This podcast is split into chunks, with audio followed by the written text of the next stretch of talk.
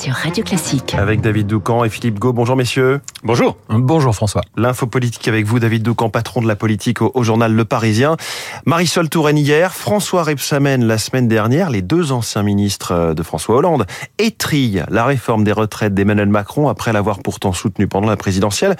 Une volte-face qui mérite, selon vous, que l'on s'y arrête. Et oui, parce qu'on a l'impression qu'ils découvrent tout d'un coup qu'Emmanuel Macron avait le projet de reporter l'âge légal. Ils ont pourtant tous les deux annoncé leur soutien au candidat Macron avant le premier tour de l'élection présidentielle, parfaitement conscient euh, de son programme, faire passer euh, l'âge de départ à 64 ou 65 ans, c'est finalement 64. Emmanuel Macron n'a pas dévié, euh, personne n'est pris en traître, et pourtant, Marisol Touraine cogne de toutes ses forces. Je crois profondément que cette réforme est injuste, il y a un risque pour notre pays, lance-t-elle. Nous n'avons pas besoin d'une loi qui risque de se transformer en passeport pour le populisme d'extrême droite, carrément. Et François Rebsamen qui dit Emmanuel Macron ne doit pas fracturer le pays, euh, déjà secoué par la sortie du Covid, l'inflation, etc. Les deux mmh. ex-socialistes euh, revendiquent néanmoins d'être des réformistes, mais apparemment, euh, à leurs yeux, une réforme sur la pointe des pieds, sans déranger et si possible sans prendre de coups. C'est-à-dire?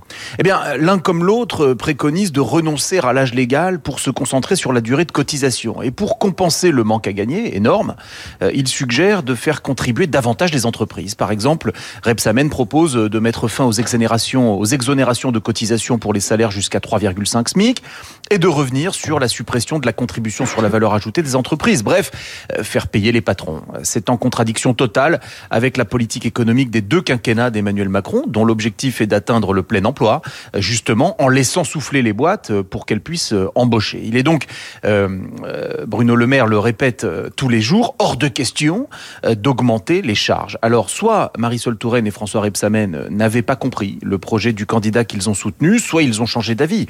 Peut-être parce qu'on ne les a pas traités. Ils n'ont en effet été nommés à rien, ni ministre, ni rien, et ils ne sont pas conviés dans les dîners politiques de la majorité. Alors que dire aussi de la douzaine de députés macronistes qui affirment aujourd'hui qu'ils ne voteront pas le texte parce qu'il est trop injuste et brutal, eh bien, euh, ils sont un peu comme Repsamen et Touraine.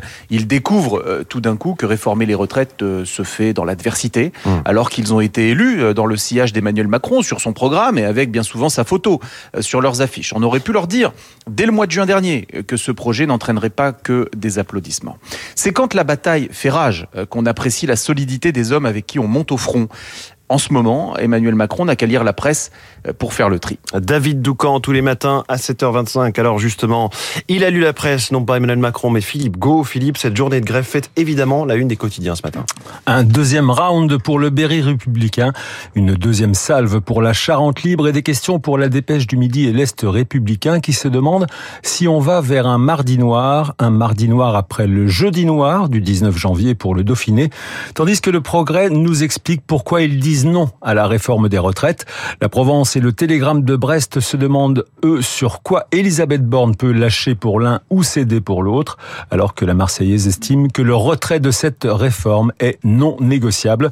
Pour l'opinion face aux grévistes, c'est le test de la fermeté avec des syndicats qui, selon les échos, espèrent amplifier la mobilisation, alors que Libération nous offre une une à la mode Astérix et ce titre Toute la Gaule résiste, résiste à qui? Eh bien, notamment à Emmanuel Macron qui affiche, d'après le Figaro, sa fermeté face à la contestation. Merci Philippe Goua tout à l'heure. 8h30 pour la vue de presse complète de Radio Classique. Bonjour Renaud Blanc. Bonjour François Geffrier. La matinale continue avec vous. Quel est le programme Mon premier invité, Jérôme Foucault de l'Institut national du cancer, un institut qui vient de publier son enquête sur les attitudes et les comportements des Français face à la maladie entre idées reçues et des informations. Le baromètre cancer avec Jérôme Foucault. Rendez-vous à 7h40, juste après le journal de Charles Bonner. À 8h05, nous serons en ligne avec Laure Boutron-Marmion, avocate, spécialiste du harcèlement scolaire, l'affaire du petit Lucas, l'appel hier de sa mère, le harcèlement scolaire et la justice avec Laure Boutron-Marmion dans le journal de Lucille Bréau.